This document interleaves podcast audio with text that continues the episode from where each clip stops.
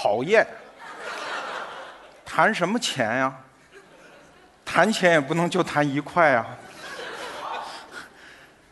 说实话，今天大家都是免费到这儿啊，但是我有信心挣到你们的钱，所以罗振宇，包括我们的团队，在此向我未来的衣食父母鞠躬。第一次说不紧张，一定是骗人。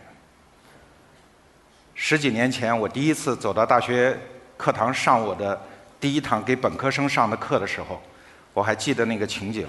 我在教室外面的一个窗户上狠狠地抽了几口烟，把烟头扔掉，然后走到课堂上之后，我讲了几句话，我就彻底放松了。所以今天我还用这一招，我把那几句话告诉大家。我当时说：“我说如果有一天你们发现我看不惯你们了，请记住，一定是我老糊涂了，我混蛋。”哎，讲完这个话我就彻底放松了啊！今天这个道理是一样的。我下面讲的内容，不管是对还是错，但是对错的标准，希望你心里有个刻度。如果你比我年长，四十岁开外，有可能混蛋的是你；如果你觉得我说错了，但你比我年轻，恭喜你，对的一定是你，错的一定是我。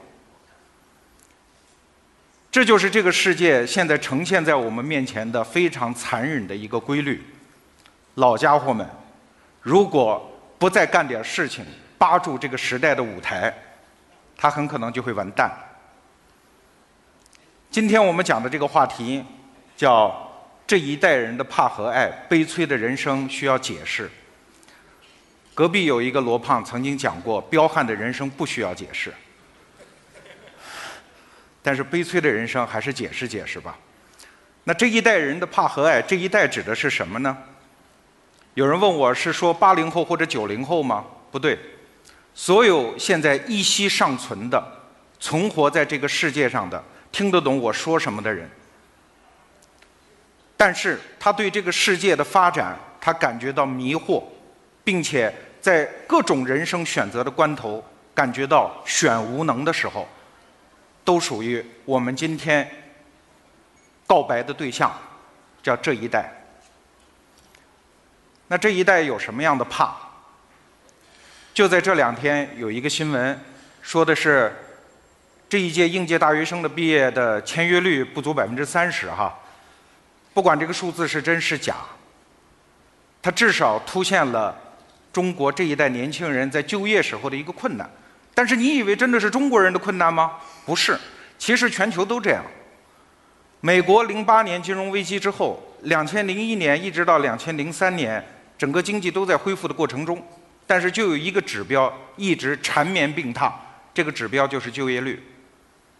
经济在增长没错，人类在前进也没错，但是就业正在发生前所未料的困难。给大家推荐一本书，叫《和机器赛跑》。没错，这一代人面对的问题就是机器正在不断抢走我们的工作。前几年在深圳有一个叫龙华厂区的地方，有一个企业家叫郭台铭，我们中国人一不高兴我们就死给他看，我们跳楼。跳楼的结果不是郭台铭彻底改善了他的整个工厂的服务、加班的措施和员工宿舍的环境，而是人家算你们狠了，我用机器人。几年之内上一百万台机器人，大家还听说过一种神奇的东西叫 3D 打印机吧？那个东西在前几个月打印出了一块肉，能吃的肉哦。虽然它不是任何活物身上宰割下来的，但它就是一块肉，是把一块肉的数据进行分析，然后用脂肪、用纤维、用糖、用味精，所有这些可累积制造的叫增材制造的分子。然后重新打印出来的，这只是个传说，我听了这么一耳朵。但是确实，人类社会似乎，我们这些肉身存在的人正在跟机器进行赛跑，这就是这个时代。我们这个时代每个人都可能有怕，包括我自己在内。我能不能做得成，我不知道。我真的对未来很怕。但是我想说的是，每个时代人的怕，通常都可以归结为两个原因。第一个原因是这个社会不公平，今天我们一样；第二，我们自己的努力不够，今天我们也一样。但是恭喜大家，与此同时也通知你一个悲剧性的消息，那就是我们所生存的这个时代叠加了第三个原因，那就是社会的大势的转型。这个大势的转型在人类历史上发生的次数并不多。如果粗略的算起来，大概我们这一代人遇到的是第三次。第一次是我们人猿相依别的那一刹那，也就是从穴居的猿类变成平原上生存的人类。这个我们不去讲，反正我也不了解。啊，如果有兴趣，可以看正在上映的一部动画片儿，叫《疯狂原始人》。那第二个时代呢，就是从农耕文明向工业文明转进。我们今天遇到的是第三个时代，从工业文明向后工业文明转进。要知道，所有处于时代的大转换时期的人，都会有我们今天这一代人感受到的怕和爱。如果不退后个一两百年，我们几乎看不清那一代人生存的真实的状态。在英国的维多利亚时代，有那么一些人，有一个大胡子叫马克思，天天坐在伦敦写字儿吐槽这个社会；也有一个大胡子在离他八英里的地方叫达尔文，在写自己的物种起源，为人类做出全新的向前推进的创造；也有一些人，他为这个世界弄糊涂了，也是一个大胡子，也生活在维多利亚时代的伦敦。这个人叫狄更斯，他讲过一段著名的话。这是最好的时代，这是最坏的时代，这是智慧的时代，这是愚蠢的时代，这是信仰的季节，这是怀疑的季节，等等等等。最后一句话，这里直通天堂，这里直堕地狱。说白了，老人家糊涂了。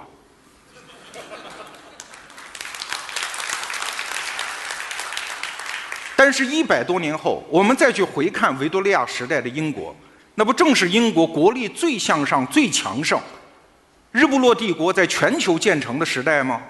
为什么生活在那个时代里的人感受到那么多的痛苦，感受到那么多的困惑呢？和我们今天其实一样一样。那么我们这个时代和一百多年前工业时代转进的那个时代有什么不同？第一个不同，快多了。你可以去看一张表。很多书里都可以找得到，人类从穴居文明进入农耕文明之后，整个生产力的发展水平几乎是平的。那么到了一五零零年之后，也就是哥伦布发现新大陆之后，这个曲线开始缓缓的往上走。到了工业革命之后，开始爆炸性的往上走。到了今天，那用“爆炸”这个词儿可能都不足以形容它，几乎是陡峭的一根直线在往上走。说白了。从一五零零年开始，人类的命运就开始进入了一个黑洞，进入了一个进程。这个进程缓缓地抬升我们的性命。当然，这只是开始。每一两百年，你才能观察到一些可见的变化。但是，随着这个进程越到我们生活的这个时代，它就越在加速。加速到我们今天，可能是每一年、每几个月，变化都在发生。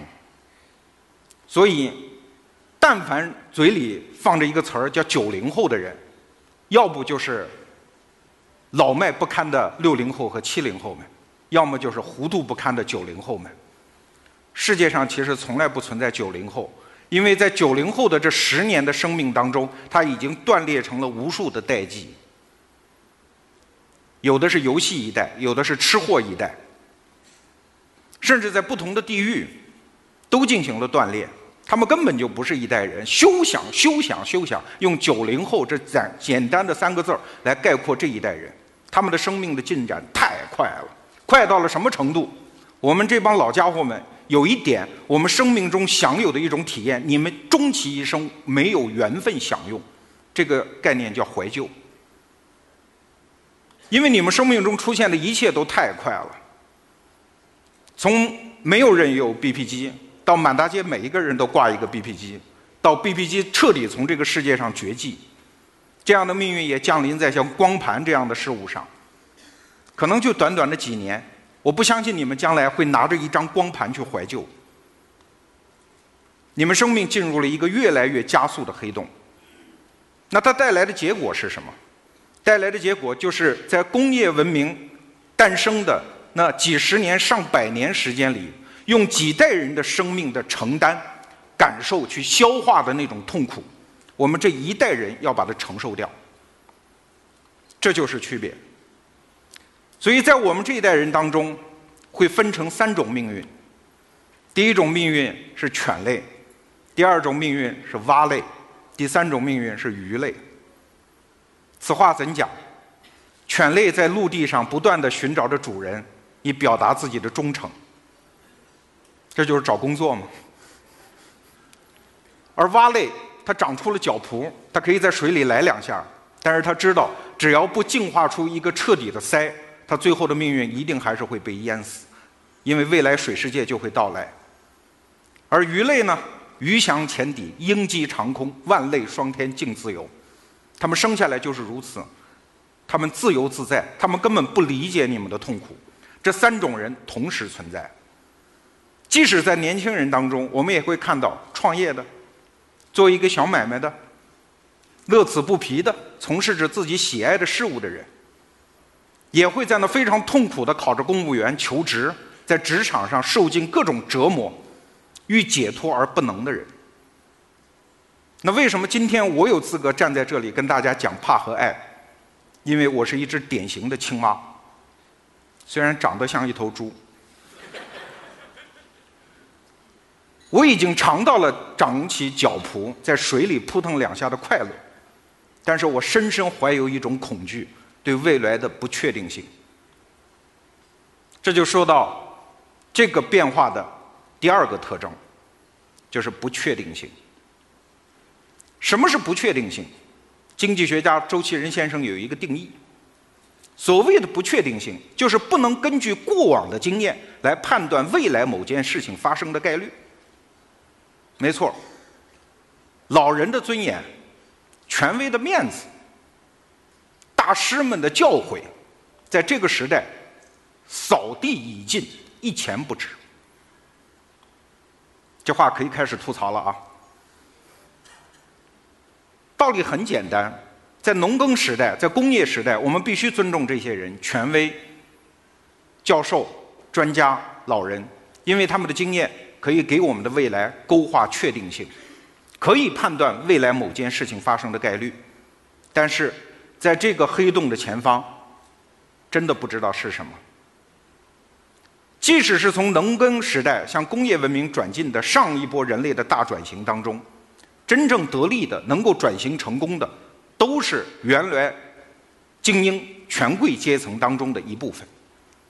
可是，在我们现在看到的前方，互联网时代，老家伙们几乎没有前景可言。道理非常简单，当侏罗纪快要结束的时候，恐龙必死。在侏罗纪一个地质时期当中，恐龙是何等的强大，但是他们拖着沉重的肉身、笨重的思想，他们穿越不出这个地质季节。那谁会穿越呢？跳蚤、蟑螂。所以，如果评选《侏罗纪》里面谁最强大，恐龙最强大，不用话，不用废话，一定是这样。但是如果从漫长而严酷的进化史上，谁最强大？蟑螂最强大，它进化到今天仍然是这样。据说，唯一几种能够躲过核爆炸之后还能生存下来的生物当中，包括蟑螂。这回知道为什么叫小强了吧？这也是任何此前所有的人类社会的大转型从来没有出现过的例子，是小人物的时代就要开始了。但是，并不是所有的小人物都有明天。就像我上台的时候那首歌里放的，“娇艳的水仙固然没戏了，但不是每个山谷里寂寞的野百合都会盛开。”同意吧？当然，那些失败的小人物也不乏心灵的慰藉了。他们也可以活得很好，因为他们脑子里有钓鱼岛。他可以继续按照这个世界灌输给他的意识形态，一些他曾经热爱的东西，他继续生存下去。这样的社会必然会诞生一批非常高端的人士，他们视钱财如粪土，当然也挣不到钱。他们住在低矮阴暗的地下室里，每天为中美博弈的大国际环境操心。为中国收复钓鱼岛具体的战略战术操心。他们每次听到“日本”这个词儿，都能收获一次生理上的高潮。每次在同胞当中识别出一个汉奸，都能获得一次人生的登顶。当他们关掉电脑里的苍井空的视频之后，整理整理衣衫，这样的人。回头一看，他还是爬虫，在未来世界里是一个要被淘汰的物种。这话说的狠了点我广播学院播音系的一个教授，我的同学跟我讲，说你幸亏长得胖，说刻薄话不显得讨厌。你要是个瘦子，长得像白岩松那样，早就被人骂死了。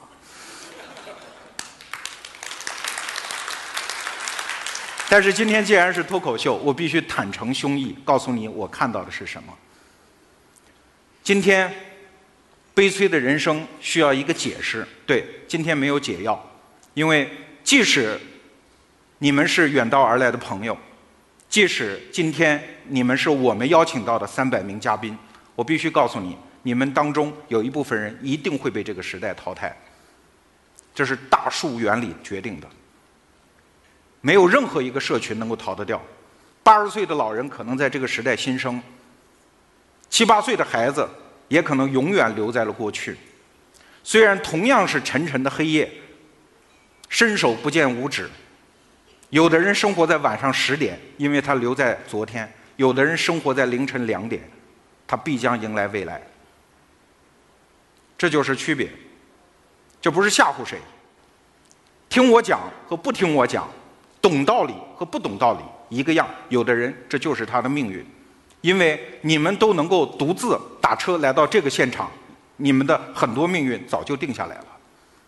不是听谁讲一下，突然洞开了道理，你就可以明白，可以穿越到另外一个世界，门儿都没有。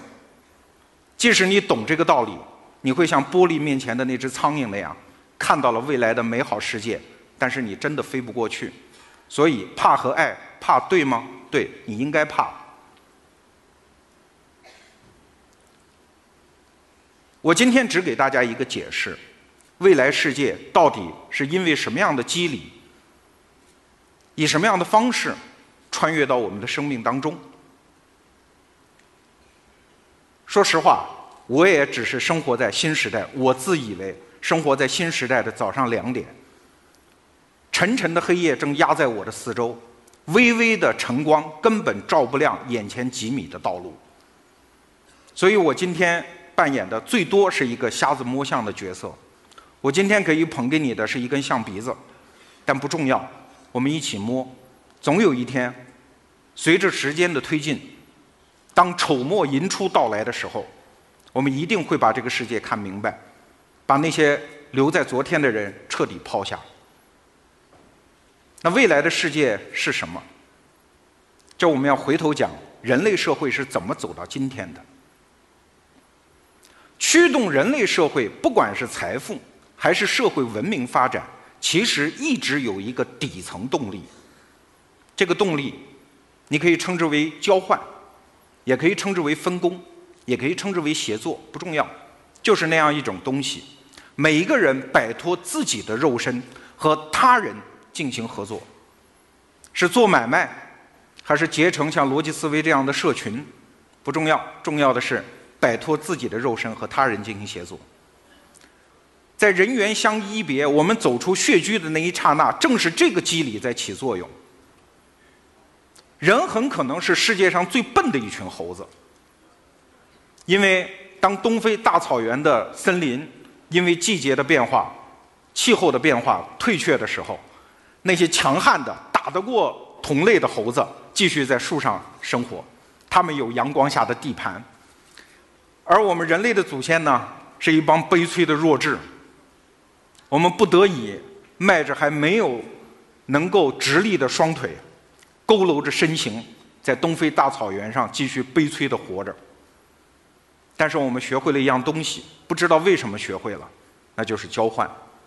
今天在非洲的腹地，在中亚的腹地的原始人的墓葬里，我们还能看到那些海边贝壳编织出来的那些装饰物。很显然是通过一站又一站漫长而频繁的交换，来到了大陆的中心。对，即使是今天，我看过科学家做的实验，把一只猩猩和一个人类的婴儿拿到一起，让他们培养，在两岁之前，他们的智力的差异实际上是不大的。那最大的差异发生在哪儿？就是交换的意识。一个孩子，人类的婴儿。在很小的时候，如果他有两只苹果的话，他就会用其中的一只去换你手里的那一只香蕉，而猴子不会。猴子是像一个娇羞的郭美美那样，只会说我要我要。他不会拿自己手里的一个苹果去交换。这是人和猿现在发现的最重要的差别之一。在十八世纪的晚期。一个叫亚当·斯密的老头走到了一家做针的作坊或者说工厂去参观，他看到了惊人的一幕，然后他把这一幕当做一个故事和典型的最坚实的例证，写在了他开创经济学的那本奠基之作里《国富论：国民财富性质及其研究》。他说，这家工厂不过二十个工人，他们分成十几道工序去做这个针。有的人专门磨尖儿，有的人专门包装。每天这二十个人可以生产四万八千根针。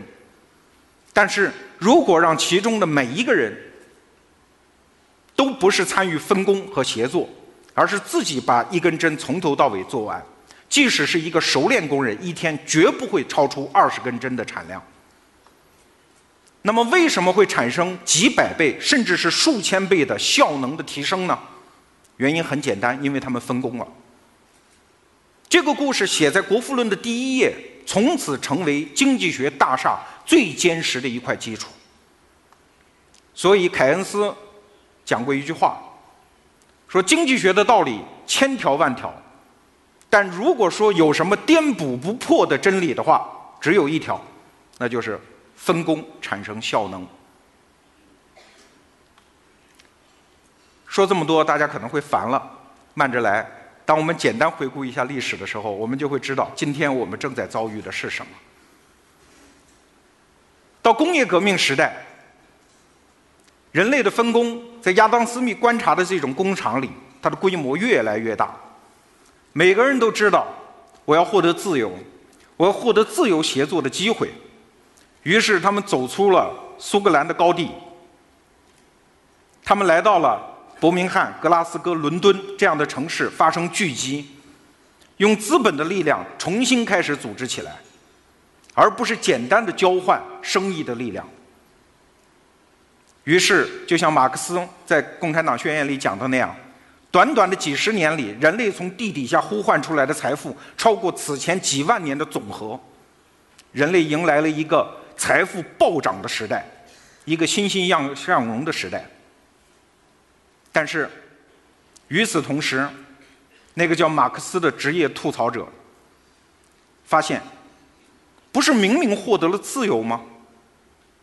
为什么转瞬之间又沦入了不自由呢？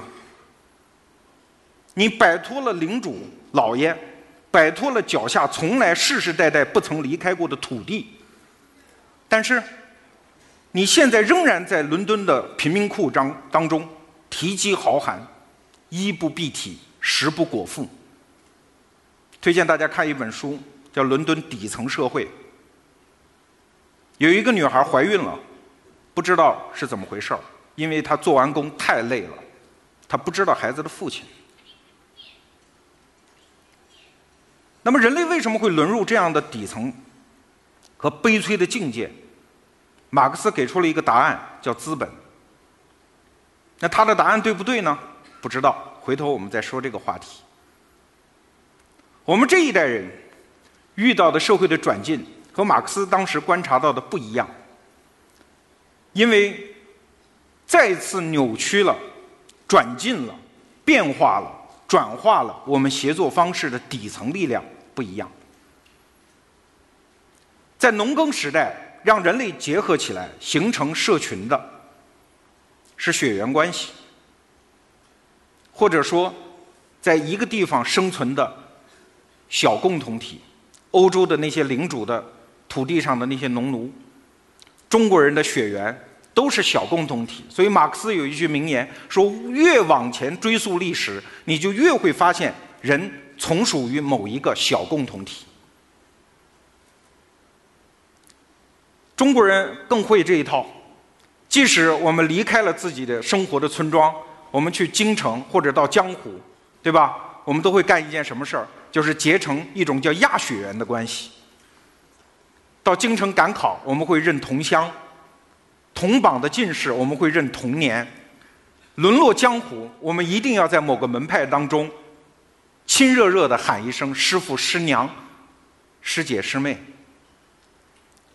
每一个人都从属于这样血缘式的共同体，而工业社会呢，是用资本、用财大气粗，把这么多人、这么多机器、这么多产能捏合在一处，形成庞大的组织。可是我们这个时代凝结我们的是什么？我们都知道有一个底层的技术，从上个世纪六十年代开始发酵，它叫互联网。互联网是什么？我们今天理解互联网，就是提给我们提供各种便利的那些工具，不管它是 QQ、微信还是电邮。但实际上，互联网的本质在当年马克思那儿就已经讲得清清楚楚。这是我个人的发明啊，马克思是互联网的祖师爷，好像是奇谈怪论。确实，马克思讲过一些当时的人听不懂的话，比如说。他在一八四六年写过一本小册子，叫《德意志意识形态》，里面就提到了。他说到共产主义那会儿啊，人呐，上午打猎，下午耕作，傍晚捕鱼，吃完晚饭之后写大批判文章，说这就叫共产主义。要知道，马克思一生的著作当中屡次提到共产主义，可具体描述似乎仅此一处。当时的人怎么可能听得懂？因为一八四六年是欧洲工业革命刚刚结束的年份。工业革命给人类的所有的教义都是分工产生效能，对吧？怎么会产生分工的模糊化呢？不可能啊！但是这个事情就这样发生了，马克思就这么写了，听不懂吧？第二件事情听不懂，马克思号召大家打烂一切组织。要知道，马克思可是讲的叫公有制哦，他可从来没提过国有制哦，他更没说过有发改委哦。他指的什么叫公有制？就是所有那个时代存在的组织样式，小到婚姻，大到国家，全部都不要要了。不要看你们小时候都是受共产主义教育长大的，有谁看过《共产党宣言》？马克思在《共产党宣言》里理直气壮地为公妻制做了辩护，说什么婚姻？那不就是合法的卖淫吗？这就是马克思的原话：小到婚姻，大到国家，他认为所有的组织都没必要。巴黎公社一八七一年起义，悲催的让马克思来指导。马克思说：“不要有常备军，不要有法庭、警察、监狱、军队，啊，给工人发枪，工人纠察队就可以了。”结果打败了吗？可是，在互联网时代，我们回头一看，马克思当年所有对未来的预测，是不是今天都实现了？第一，人的分工正在模糊化。一个典型的网民，早上在睡眼未睁的时候，在床头柜上超过手机发微博的时候，这个时候他就是社会评论家。当他到办公室里打开邮件去处理的时候，每天处理几十封、上百封乃至上千封邮件的时候，在每一个邮件里，他扮演的角色都不一样。有的时候他是主导者，有的时候他是打酱油的。趁老板不在的时候，赶快打开淘宝去下几个单子，各公司的前台主要任务难道不就是收淘宝的快递吗？你会发现，每一个人的身份随着他参与的每一件事儿，发一个短信，在微信群里聊一次天儿，参与一次邮件的协作，都发生了变化。每一个人的身份已经不再确定。没有组织这件事情是不是也在发生？有一个神奇的中国式的发明，叫字幕组。当一部美国电视剧播完之后，有一支漫长的像地下铁道一般的队伍，在没有任何报酬的情况下，把高清片源运回国内，从某个神秘的地方拿到英文原版字幕，然后四十分钟的电视剧分配给全国几十名网友。通过互联网进行协作，每个人翻译一分钟，然后有一个总主持人，最后把大家的劳动成果压制成一部高清片源。我见过的最神奇的速度是三个小时高清字幕版上线。在这个领域里有激烈的竞争，可是没有一分钱的报酬。我们跟美帝国主义的知识产权霸权进行了艰苦卓绝，但是欢乐无穷的搏斗。要知道这件事情原来是上海电影译制片厂要招好多正式编制的翻译，用至少半年的时间才能完成的事情，现在就这样无组织的用三个小时神奇的完成了。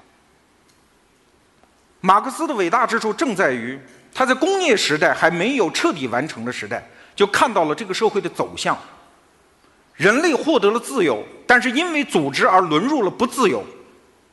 怎么办？不是把机器砸掉，回到原来的农耕社会，回到不自由，而是往前冲，继续拥有自由，直至把组织对于自由的桎梏也拿掉。这就是马克思的解决方案。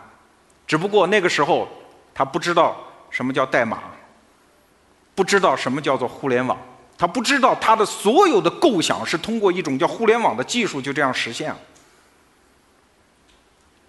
所以，理解互联网，我们不是理解今天的技术，不是听现在所谓的互联网专家在那里谈互联网，我们必须深入到人类整个历史进程的深处，你才能看到是一种什么力量把我们推到了今天，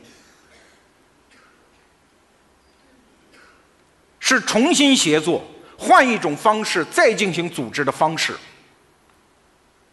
那互联网的方式和传统工业组织的方式有什么不同呢？太多了。比如说，传统的工业方式，它需要资本。今天干事儿还需要资本吗？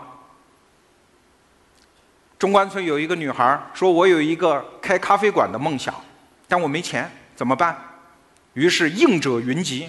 几百个人说：“我出五千，他出三千。”于是开了一咖啡馆，叫很多人的咖啡馆。然后每一个人都带自己的朋友去，以至于这个咖啡馆的生意非常的红火。甚至那个咖啡馆不需要服务员，因为两百多个股东，每个人都争当一日服务生，想轮到机会，可能得大半年之后。看到这样的故事，所有的风投、PE、VC，哭的心都有，因为资本。有可能在未来不再起作用。什么是互联网？互联网回到，如果你看我每一次逻辑思维的视频，在最后一刻出现的那个 slogan，就叫“自由人的自由联合”。这不是我们的发明，这几个字白纸黑字的写在1848年出版的《共产党宣言》上。就这样一个。人类罕见的伟大的智者，穿过了一百多年的历史迷雾，替我们看清楚了明天的模样。所有现在还试图靠组织来给你的余生遮阴蔽日的人，你们必须知道，组织本身正在瓦解。原来组织的机能正在通过一单一单的外包型的生意契约。正在向外面转化，在北京、在上海这样的城市，你如果想开一家公司，你可以没有人力资源部门，因为可以外包；你可以没有财务部门，因为可以外包；你可以不买办公桌椅，因为可以租用外包；你可以不养跑腿儿的，因为有快递；你甚至可以没有办公室，因为可以外包。所有这些都在让人类原来不得不通过资本聚集起来资源才能进行经济生产活动和社会进行协作和交流的这一系列的规范法则都在发生颠覆。我从前年开始就彻底放下管理学的书，不再看它了，因为我知道，他们终究有一天整套的知识体系会发生崩塌。我向前去看的那些东西。恰恰是一个人怎么通过最小的组织方式去整合最大规模的社会资源，来形成大家共同乐意去做的一个社会成果。这也是今天我们邀请了三百位我们的朋友来到我们现场，我们呈现给大家看的一个实例。在组织内，你所能获得的资源是那么的狭小，只有你的 boss 能给你。衡量你价值的方式，就是 boss 今天的心情和大他对你出于他的偏见而给你打的那个分数。我在五年前离开央视的时候，我曾经惶惶不可终日。但是我发现，当你来到水里的时候，市场很快会给你的价值打分。而且市场会通过价格和你的舒适度两个指标，不断的牵引、影响、偏转你的行为，让你找到你的价值最容易发挥，而且获得最高溢价的方向和空间。而组织体内，你永远没这个机会。你遇到一个混账的老板，你的青春就将被摧残几年。还记得那个著名的段子吗？当你在猴山上往上爬的时候，往上看全是红屁股。往下看全是笑脸，往旁边看全是耳目。这就是各位在组织体内现在的生存状态。脱离组织还是加入组织，这似乎是原来社会给我们的一种选择。就像现在在大学生里面普遍传扬的一种选择，就是我是去创业还是去就业。对吧？一方面学校给我们开招聘会，一方面学校给我们开创业大赛，错了。就业是加入组织，创业是自建组织，而我主张的方式是什么？是不要任何组织，以个人的方式面对整个世界，这是符合互联网的整体趋势，所以才有了我说的那句话。如果你看过我的视频，你也许印象会深刻。那就是不要去当什么狗屁移动硬盘，哦对，狗屁硬盘，因为它被装在了主机里。要当什么？没错，U 盘。还有那十六个字还记得吗？自带信息，不装系统，随时插拔，自由协作。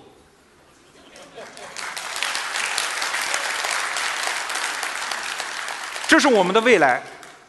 让那些恐惧失业的人继续留在恐惧当中，让那些考公务员的人继续在漫长的猴山上攀爬，让那些自己年纪轻轻啥也不会的人就试图管理一家公司，想着在华尔街上市的梦，让他们去做组织的大梦吧。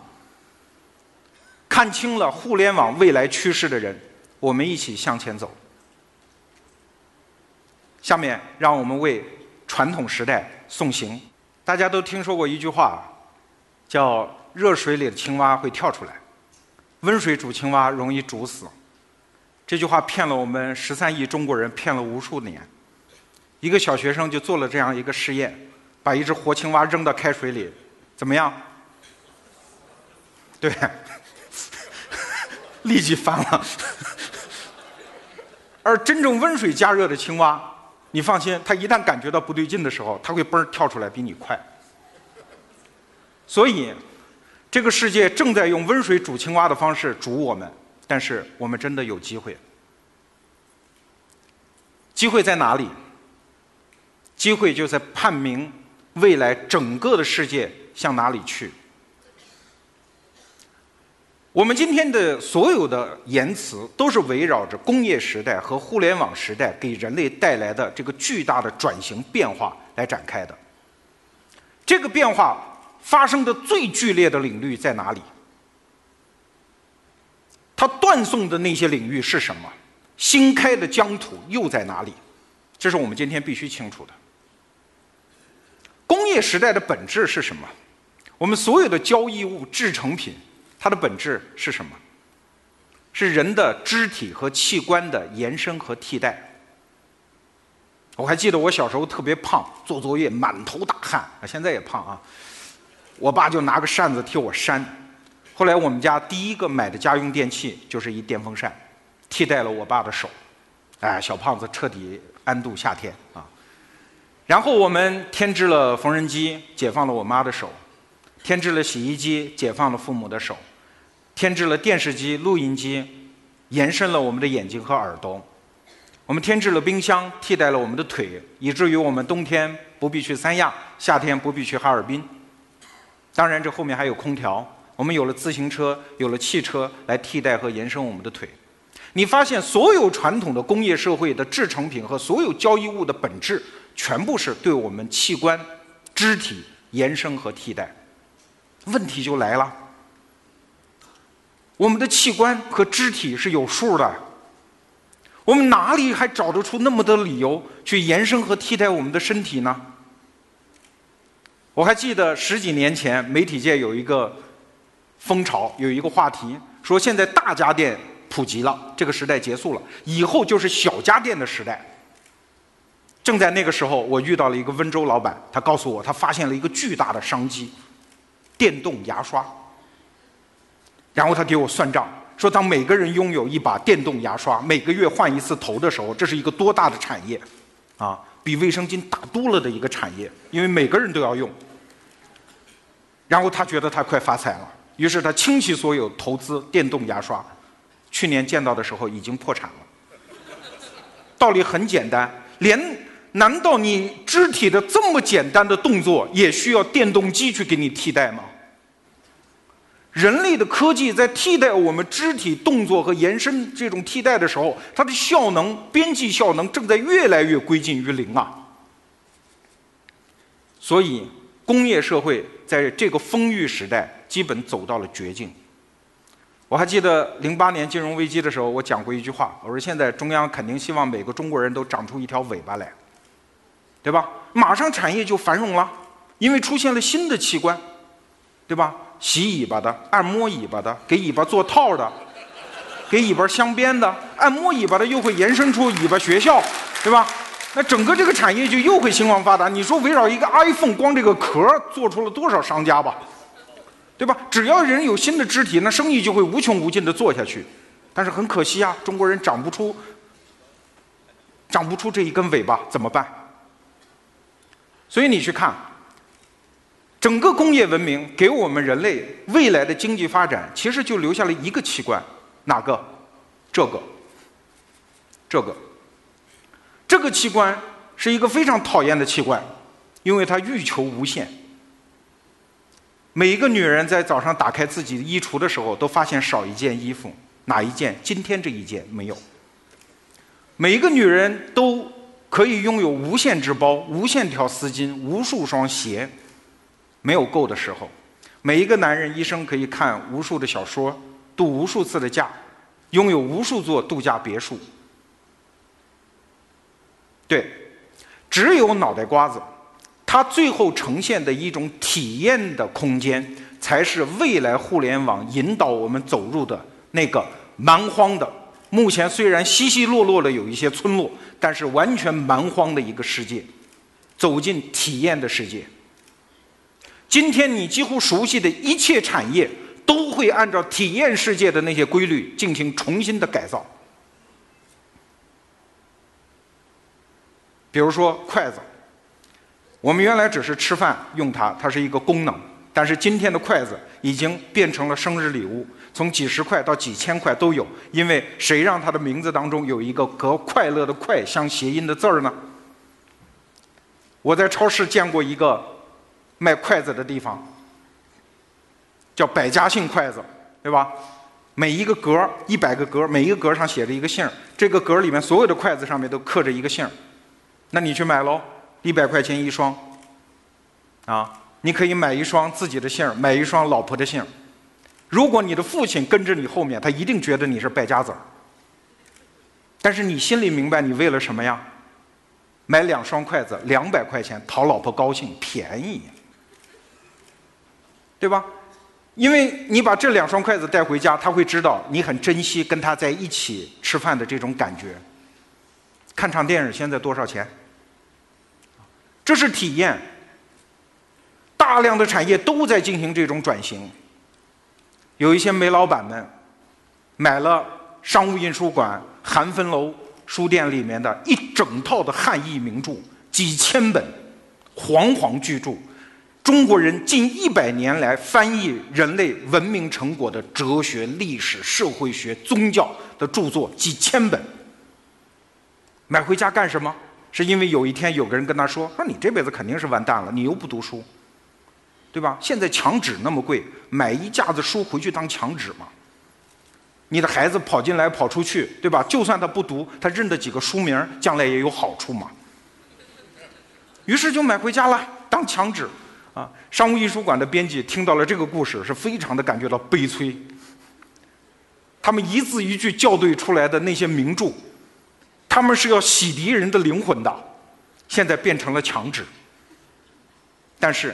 确实，在传统的工业时代，它只完成它的功能；但是在未来时代，它是去满足一个体验。不管你高兴不高兴、满意不满意、乐意不乐意，这件事情就这样发生了。有些事情已经贵的没有道理。有一天，我看到一个马桶卖三万，我说：“你难道能做饭吗？”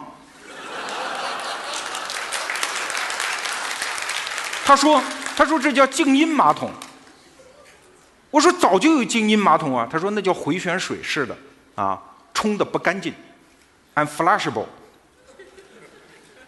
我说那你这个冲的干净吗？他说冲的干净，我让他试试给我看，哎，真冲的干净哈，还没声。我说那你也不值三万呀。他说我打听一下，你跟父母住一起吗？我说不住一起。他说那你不要买，我们专给卖给家里有老人的这样的家庭。因为老人夜里起夜，上厕所一冲，哗啦一声，另外一个在床上醒了，神经衰弱，睁眼到天亮，对吧？他说：“你把这个马桶买回去，保你爸妈后半辈子睡好觉。”你说三万值不值？我的个老天啊！他卖的哪里还是一只马桶？他卖的是你的一份孝心，你的一个体验。有没有感觉到很神奇？我们听一个词儿叫脑白金，已经听了十年，但我们绝大部分人不仅没喝过，甚至没见过。但是他的创始人现在几乎已经退休了，那个叫史玉柱的家伙，揣着钱已经走人了。你知道脑白金是什么吗？脑白金从来都不是保健品，它是中国农村的通用礼品。因为农村的老头老太太在家里看电视，知道哦，今年城里的爹妈不收礼，收礼只收这玩意儿。啊，OK，那城里的孩子如果带脑白金回来，回家给爹娘跪下送礼，这个孝顺孩子。所以各位很可能都没吃过，甚至没见过。至于脑白金的真正的药用价值，所谓的松果体褪黑素这件事情，没有人提。史玉柱跟你扯这个吗？几乎所有的行业都在发生改观。体验。很多人在发明一个词儿叫“屌丝”，哎，这个词儿我真是很鼓起了巨大的勇气，我才把这个音发出来啊！大家以为这个丝们很穷，这些丝们谁没有 iPhone？他根本就不是穷的问题。我见过一些这些丝们在办公室里一个月拿着三五千工资，每过一两个月换一个手机。啊，他每次换最新奇的手机，我们都拿过来看，哟哟哟，什么新手机啊？然后他给我们看，我们看完了还给他。他这一生就为了这一生悠悠悠活着。他所有的工资都去每个月买一次这样的悠悠悠。那你难道说这样的年轻人他的体验他不正当吗？因为他吃喝不愁，他不见得要像我们这一代人呃一样要满足什么买什么大公寓，孩子要上私立学校。他觉得他有一个手机来秀自己的个性可以了。这一代已经被体验攫取住了一代人的生命。不要以为现在的年轻人不懂什么经济，他懂经济也不妨碍他买一个 LV。他明明知道那个东西不值那个价，他背在身上又如何？就是要告诉全世界，老娘背得起。我曾经很土老帽的问过一个时尚女孩儿，哎，我说那个秀水街有 A 货卖，什么叫 A 货啊？就五百到八百可以买到即可乱真的 LV。我说你为什么不买那个呢？对吧？没有人知道呀，啊，一模一样啊。那个女孩说：“谁说没人知道？我就知道，对吧？我背八百块钱的 LV，我上街，你觉得我抬不起头吗？抬得起头吗？你觉得我体验会好吗？老娘背上两万的，我出去头才是扬着的。OK，体验经济不是炫耀经济，别听那些专家教授胡说。炫耀经济是炫耀给别人看的，那是工业时代的产物，那是封建守财奴贵族阶段的产物。体验经济来了，价格已经不再是价值的表征，价格已经内建于价值。它之所以一个东西有价值，有的时候恰恰因为它贵。如果我现在拿出一个手机，我说这个手机十块钱啊，功能非常好，质量也不错，样子不难看，十块钱卖给你，前提是你得用。你说你买吗？你们为什么鸦雀无声？你不会用的，因为你吃饭的时候你掏出来拍桌上，你对面会认出来了。哦呦，十块那一款，好意思吗？当你看到这个实力的时候，所有的传统工业家都会绝望，口吐白沫，因为他们一直以来追求的目的就是用更低的价格提供给更高功能的产品。但是刚才看到这个实力，他们彻底晕厥了，因为时代变了。提供体验，在提供体验、享受体验成为这个世界的本质的时候，我们传统世界一切一切都在崩塌之中，包括经济学本身。曾经有过一个嘲笑经济学 GDP 统计方法的段子，也许你听过。有一个经济学教授有两个弟子，有一天在花园里散步。师兄跟师弟开玩笑说：“哎，哥们儿，这儿有一泡狗屎，你要是吃了，我给你一个亿。”这个师弟比较厚道，拿起来就吃了，给钱。师兄说：“给不起啊。”那师弟说：“那这样吧，这儿还有一泡，你也吃了，吃了我给你一个亿，咱俩不就两抵了吗？”哎，师兄没办法，只好吃了。于是他俩回到教室，向自己的导师经济学家。报告了这件事情，如此这般，今天下午在花园里发生的这件事情，教授一拍桌子，了不起！你们俩给中国经济今天下午创造了两个亿的 GDP，没错，两笔交易吗？在传统时代，这就是个笑话，嘲笑 GDP 的统计方法，因为它不能衡量人类的财富的状态。要知道，传统社会财富的状态是什么？是农村人扛一袋面到城里卖掉，然后买一收音机回家。城里人有面吃，乡下人有收音机听，于是财富都增长，大家的福祉都提升。没错，可是今天的场景呢？是城里人派一代表叫导演拍一部电影放给乡下人看，五十一张。乡下人看完电影，转头在电影院门口开一洗脚屋，给你捏一次脚，五十一次。你说这一百块钱产生什么新财富了？就是体验。那你能说这一百块钱 GDP 是假的吗？如果我今天罗振宇站在长安街上，我围起个圈子，开始我们声音老师给我们收票，说我现场表演吃狗屎，二十块钱一张票，你说有没有买票的吧？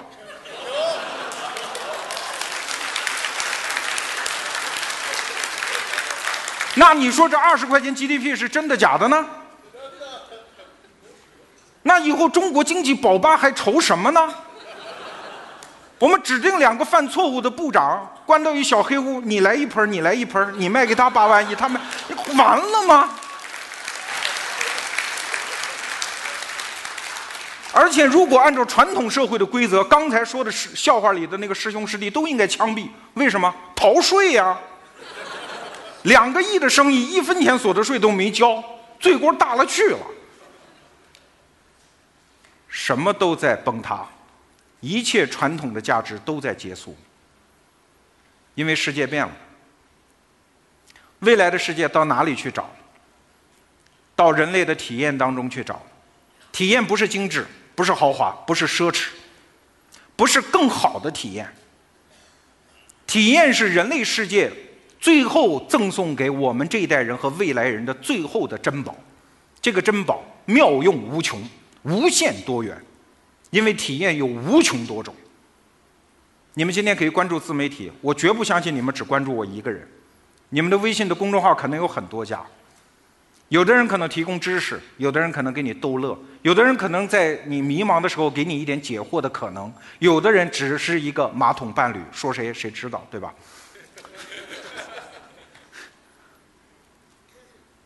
无穷多种可能。昨天我还跟一个酒店集团的老板吃饭。我说体验，他说对，体验很重要啊！你看大堂里的那个香氛呐，那个音乐，体验很重要。我说错了，我跟你讲的体验不是这么回事儿。世界上目前最火热的一个酒店叫什么？全球最差酒店。还记得中国有一个华裔的女孩子在美国一个酒店，因为酒店闹鬼，在电梯里做了一些怪异的动作，第二天尸体出现在水箱里吗？那个酒店火了，生意好的不得了。体验是全方位的，不只是哪一种我们传统社会认为往上看的那种东西。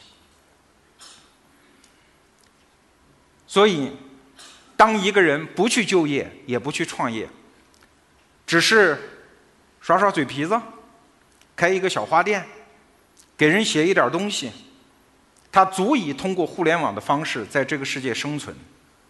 只要他给这个世界提供足够价值的。体验。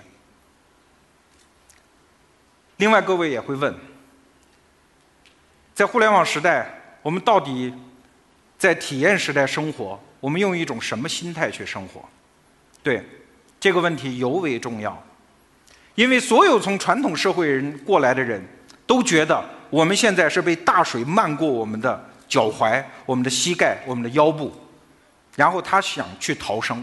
我们媒体界这个特征特别明显，所有的传统媒体都知道新媒体有多厉害，所以他们试图注册一个叫叉叉 TV 点 com，人民叉报点 com，啊，然后来应对这一场危机。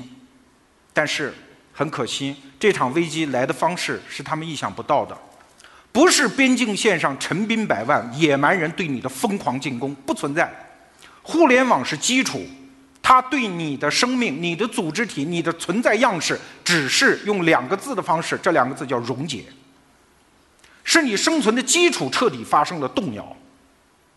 所以，不存在什么新媒体对老媒体的挑战，也不存在什么新商业对老商业的挑战。所有生存在旧世界的人感受到的就是一个只有我们中国人能听得懂的词儿，叫强制拆迁、异地重建，因为基础变了。是一点一点的把原来的组建方式全部给你拆碎掉，你才有可能获得新生。我们知道互联网上有一个典型的范例叫维基百科，对吧？要知道维基百科这种样式，大英百科全书公司在很多年前就已经预见到了。他知道未来的互联网的影响下，一个百科全书是怎样运行的，但是他做不到，他真的做不到。不要看那些成功学的书。告诉你谁成功为什么，谁失败为什么？他是过去时代的生物，他真的做不到。因为大英百科全书如果改成维基百科全书，不是出版的方式要改，是他公司本身要解散。一个组织怎么能以组织毁灭来代价来改善组织的处境呢？这是互联网时代绝大部分恐龙为什么它活不过侏罗纪的根本的悖论。大英百科全书就在。去年彻底关张了，停止了它的纸质版的印刷，这个悲剧就这样落幕。这不是谁的错误，这不是谁犯了错，不是的。有些东西，有些组织，它就是穿越不过来，它永久的停留在上个世纪。所以，这个世界成功学是最操蛋的、最不靠谱的东西。因为这个时代是用大量人的试错完成一次创新的跃迁，就像在春天的池塘。你去观察，到处都是蝌蚪，其中只有万分之一能演变成小青蛙，也只有万分之一的小青蛙能变成大青蛙。你永远不要问一只大青蛙：“亲爱的，你是怎么成功的？”他不知道。天道、运气、偶然，啊，这个世界对我们一样。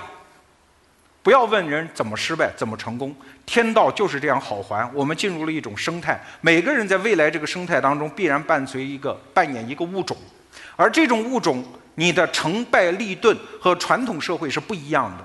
传统社会、工业社会，每一个人的人生都有一张蓝图，你要按照它去施工。我从小的时候，我爸就摸着我的头，告诉我谁是这个城市最好的初中，哪里是这个城市最好的高中，什么叫做大学？大学之后为什么还有叫研究生、博士生、博士后？啊，这样的一个漫长的人生的阶梯。于是我们这一代人就爬呀爬呀爬呀，一直往上爬。还记得《致青春》里面的那句台词吗？我们的生命不能偏差一厘米。但是这个世界变了，这个世界大量的机会都不在往上攀爬的时候再给你，这个世界大量的机会都是在山脚下，在半途中突然斜刺的插出来给在你的面前。如果你的眼中只有这高高的金字塔、漫长的攀爬的道路的时候，这些机会你会视而不见。比如说，我们学音乐的人。从小，如果你弹钢琴，第一个仪式化的动作都是什么？把小手拿出来给老师看看，适不适合弹钢琴，对吧？这不是扯淡吗？难道每一个孩子都要成为郎朗、李云迪？成为李云迪又如何？最后还不是落在王力宏手里？他仍然要用各种各样的丰富的体验来取悦于我们。如果他没有和王力宏的绯闻，李云迪的名气绝对不会有今天这么大，他的出场费绝对不会有今天这么高。李云迪今天所有的商业价值绝对不是靠他的钢琴技巧，而恰恰是他给我们提供的多元的体验，甚至是娱乐性的体验来释放出来的呀。我们学音乐的人，我们为什么不可以？你像我，我什么都不会，我连简谱都不识，但我有信心，如果我能学会一种教不会音乐的人弹奏一项乐器，我学会这种方法，然后我出去教学，我完全可以获得一份。不错的收入啊！在有一家公司，我给个他们内部小孩进行交流的时候，我讲过一个例子。我说：“你们都觉得自己会写字儿吧？但是当你非要写成莫言，太难了。那你祖坟上是要冒青烟的呀！而且莫言拿到诺贝尔奖金，也不过在北京的顺义才能买上房啊！我说那个东西有什么好追求的？那是金字塔的顶端。我说你不要在这种公司苦熬苦挣，出去。”做一份属于你的产品，我说我给你出个出个题目，就给老人家写回忆录。我现在就特别想给我的父母购买一份回忆录的服务。如果谁陪我爹妈聊一个星期，把他们一生所有的东西文从句顺写一本回忆录，我愿意出一笔钱。这不是产品吗？这不需要你的文字功夫多好，这是斜刺里，甚至是在山脚下就已经预备给你的机会。但是大量的人看的都是山顶的机会。在互联网时代，我们看过那么多奇迹：一个小孩从上大学时候开始就不好好学习，就会玩，哪怕兜里有五十块钱都要去当背包客。然后他写了一本书，叫《背包十年》，你去搜那本书了，也算我今天推荐给大家。那个小孩现在已经变成了全球各大航空公司、旅游局都要邀请他去旅游。住的都是五星级，坐的全是头等舱。成了，这是半道在山底下给他的机会。互联网是什么？互联网的本质就是去中心、去权力、去中央驱动、边缘化。凯文·凯利讲过一句话：互联网只有一个面，这个面叫外面。互联网没有什么上面、下面、左面、右面、前面、后面，没有什么高下之分。传统社会是一个金字塔，互联网社会就是个狼牙棒。一个大圆球上无数的尖刺儿，找一个位置长出来，你就是好样的。有一天有人问我，郭德纲算精英吗？废话，当然算。虽然主流相声界不认他，虽然他也没上过什么学，他找一个地方扎出来，他就是。兄弟们、姐妹们，机会并不多，也就那些。比如说，你现在还想靠穿的少成名吗？很难了，因为有甘露露了。各个方向上都有一些人在这个狼牙棒上找出自己的尖儿扎出来了。这个时代更残酷的一个原则是：当你在这个方向上走到第二名的时候，你是没什么前途的。大家还记得人类第一个登上月球的宇航员叫什么名字吗？阿姆斯特朗你们都知道。那第二个呢？就在他身后是他的队友跟他承担一样的风险受一样的训练就在他身后走出月球舱的时候鬼他妈知道他是谁。这个狼牙棒提供了无限的机会扎出来成长成为那根刺儿这个世界几乎就是你的。但是，世界粉碎，然后再成长，需要一种什么力量？这是我们生活在工业社会里的人，很多人想不通的一件事情。我曾经在视频里讲过一句话，我说不要要求孩子去搞什么书法，因为家长都有这个担心，说这个孩子将来提笔忘字怎么办？没有一笔好好的字儿，将来出去可怎么见人？我说千万别逼着孩子干这些，书法不要，从小就培养他用他们这一代人命运当中嵌入的那个工具叫电脑，让他去用电脑。有人说有小孩看 iPad 伤眼睛，伤什么眼睛？那就是他们这一代人的命。我们这一代人在油灯下看书不伤眼睛啊。相信人类社会往前走，自然有他们这一代人解决的方法。听到了我刚才对于书法、对于文字这番话之后，有一些网友不高兴，说你这个话没道理，对吧？这是祖国的文化，要进行保留。那如果中国人都不懂书法了，我们祖宗流传下来这么辉煌的文明怎么办呢？我对他的评价就是一句流传多年的美妙的诗句。叫咸吃萝卜淡操心，不管到哪朝哪代，只要不在强制之下，所有的创造领域都会有那些笃爱他情深的人去奋不顾身的投身进去。即使我们强制孩子不要练书法，你放心，这个世界绝对不会出现缺少书法家的情况。就在今天这个世界上，我们早已不用战马，但是钉马掌的工匠比中世纪的时候还要多。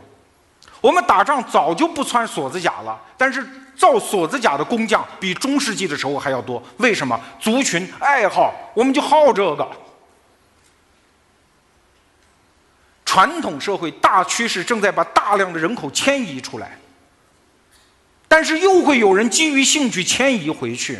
但是他们再次回去的时候，他们还是那个被强制、被生存所迫、驱赶到那个领域的人吗？他们不是，他们是基于内心的爱，重新进入那个世界的人。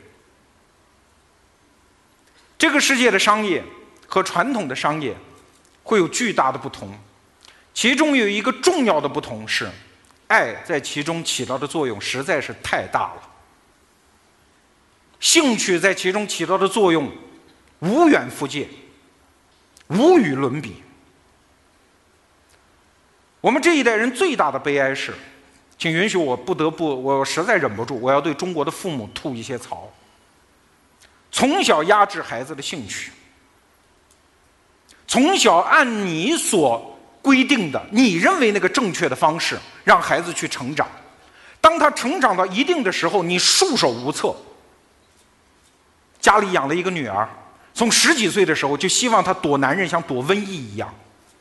到三十岁还嫁不掉的时候，急了，随便你弄一个回家，二婚也可以，对吧？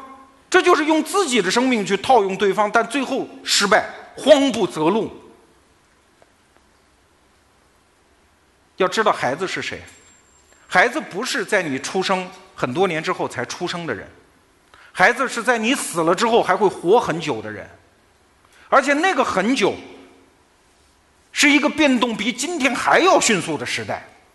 我们今天的所有的家长，身为父母的人，只有一个责任，就是在你闭眼，在你死掉之后，帮助孩子在今天就打好基础，走好那个剧烈变化的生命的余生。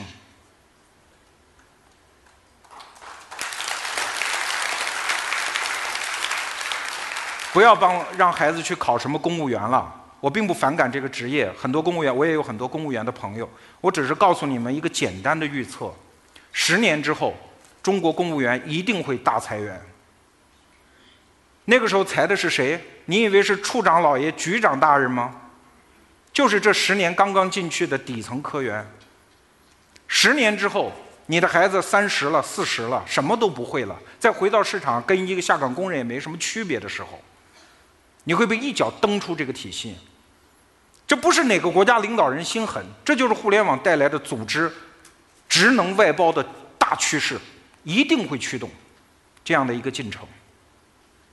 等你三十多岁、四十岁什么也不会的时候，在孤零零面对市场的时候，你不觉得你是给你孩子挖了一个巨大的坑吗？所有的家长都以为我是让孩子进入一个比较稳定、安稳，我不希望你这辈子有多大出息，你只要安稳就好。你平平安安过一生就好，别废话了，可能吗？这个世界就是剧烈变动的时代，而且所有的家长都做错一个梦：你以为你真的是打消了孩子的热情，阻断了他的勇敢吗？错，你从来做不到这一点。当孩子热衷于去打游戏的时候，有几个家长能够从网吧里把孩子套出来的？你从来不会阻断他的梦想，他真正要做的事情，你从来遏制不住。你只干了一件事情，就是把你这一生生命当中最灰色、最阴暗的那些懦弱的成分，像瘟疫一样的传染给了你的孩子。他终身在人生选择的关头不会迈出勇敢的一步。所有告诉孩子要稳定，让他在安全和不安全两种选择当中选择安全的人，你都在进行这样的一场世纪病毒的大传染。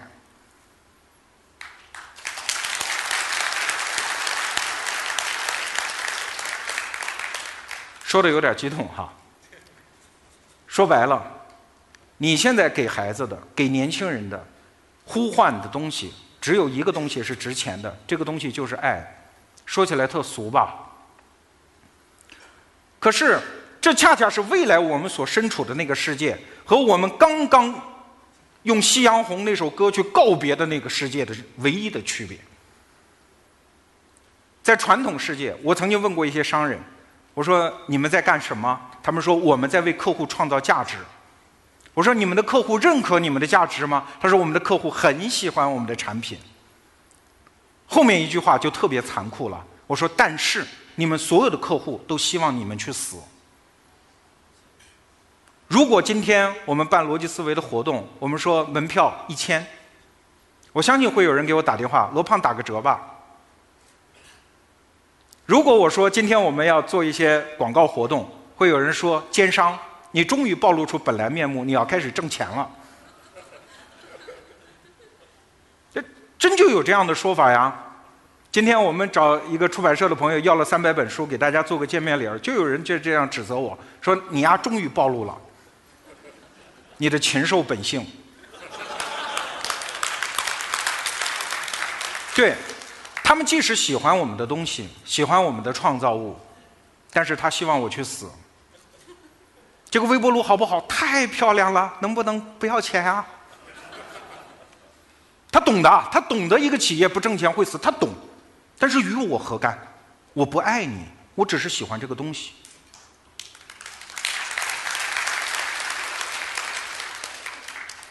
给大家讲个故事吧，这是我从一只猫那里听来的。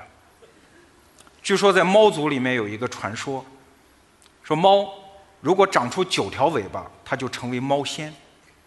那怎么长尾巴呢？就要做好事儿，满足别人的愿望。于是有一只勤奋的像罗胖一样的猫，就开始修炼自己的尾巴。他做一件好事儿，满足一个人的一个愿望，于是他就长了一条尾巴。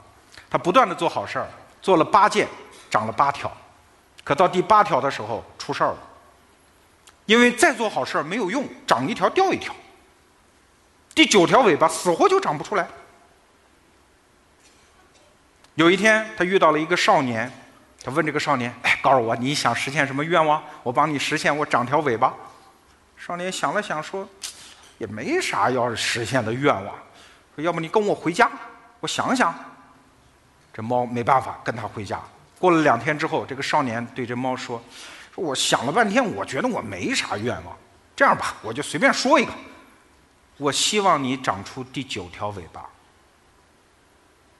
好了，第九条尾巴长出来了，猫成仙了。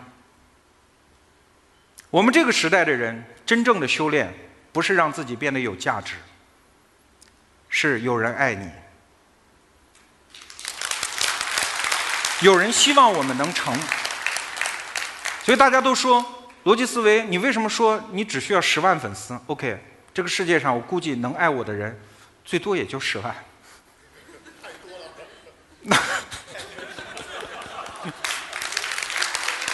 如果说对我们的所有的产品觉得呃有价值的人，我觉得可能会比这个数字要大。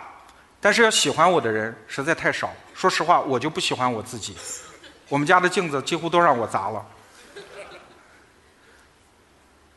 但是如果你们愿意我成，只有到这一天我才会成。就像我用三星手机，有一个果粉就跟我说：“凭什么他妈三星现在卖的比苹果 iPhone 还要贵呀？”我就觉得 iPhone 应该比三星卖的贵。你看，他愿意让即使死掉的乔布斯继续挣我们的钱。一个张靓颖的粉丝和一个李宇春的粉丝就在那争，都认为自己的偶像的演唱会门票应该卖得更贵一些，而不是相反。没错，这个时候我们所有过去关于经济学的一切预设都发生了变化，爱在这这当中起到了最重要的变化。所以我要做的事情，并不是把逻辑思维做得有多好，多么说的舌灿莲花。其实我和我的团队的命运只绑在这一个字儿上，我希望你们爱我。